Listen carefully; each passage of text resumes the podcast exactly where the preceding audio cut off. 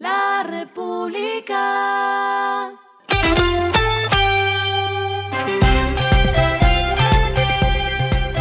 Al final de la jornada, esto es lo que debes saber sobre el comportamiento de los negocios, las finanzas y la economía. Las movidas de hoy fueron. La farmacéutica china Sinovac Biotech alista la construcción de una nueva planta de producción de vacunas en Bogotá, para la cual invertirá 100 millones de dólares. Con esto se busca que Colombia exporte vacunas de la farmacéutica a otros países en Latinoamérica. Será un proyecto de construcción a 10 años y el inicio de la obra se proyecta para 2023.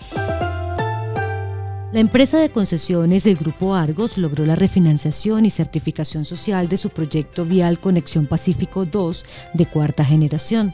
Es así como Odinsa anunció la suscripción de un contrato de crédito por 840 mil millones de pesos con Bancolombia y Da Vivienda bajo la asesoría de Grupo Bancolombia Capital e Itaú. La terminal de combustible Primax dijo que la línea de lubricantes Maxter dejará de pertenecer a su portafolio de productos luego de anunciar un acuerdo de compraventa de activos. El plazo máximo para efectuar la entrega de los activos será el próximo 31 de julio. Lo que está pasando con su dinero.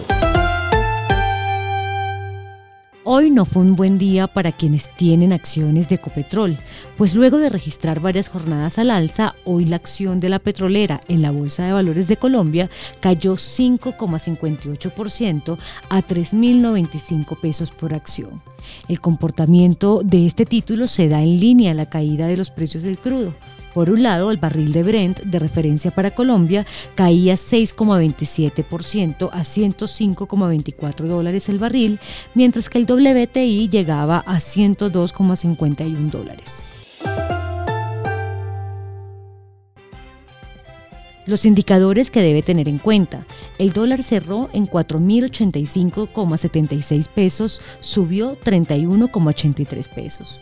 El euro cerró en 4.314,15 pesos, subió 29,15 pesos. El petróleo se cotizó en 102,5 dólares el barril, la carga de café se vende a 2.030.000 pesos y en la bolsa se cotiza a 2,78 dólares lo clave en el día. La alerta de la ACP, la Asociación Colombiana de Petróleo y Gas.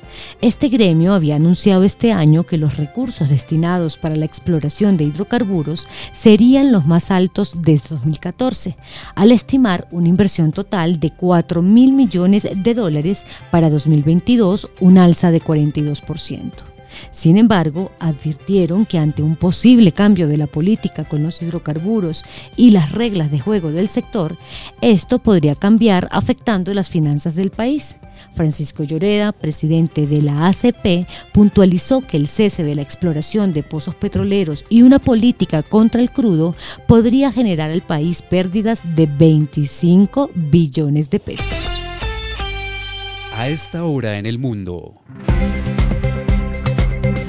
El Bitcoin está cayendo a niveles vistos por última vez en julio de 2021 como parte de un retroceso más amplio en las criptomonedas en medio de una huida global de inversiones más riesgosas. El token digital más grande del mundo cayó hasta 2,7% hoy lunes y se cotizaba a 33.531 dólares.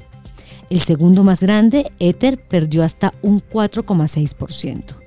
El endurecimiento de las políticas monetarias para combatir la inflación galopante y la disminución de la liquidez está alejando a los inversores de los activos especulativos en los mercados globales.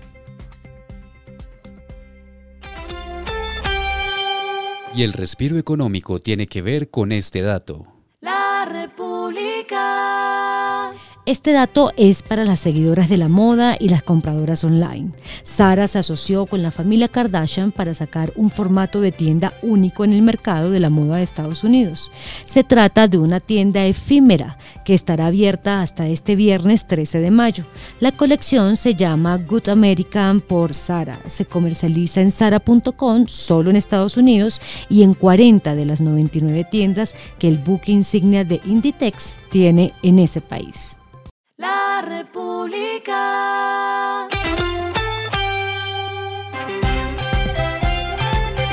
Y finalizamos con el editorial de mañana, lo bueno y lo malo de la venta de motocicletas.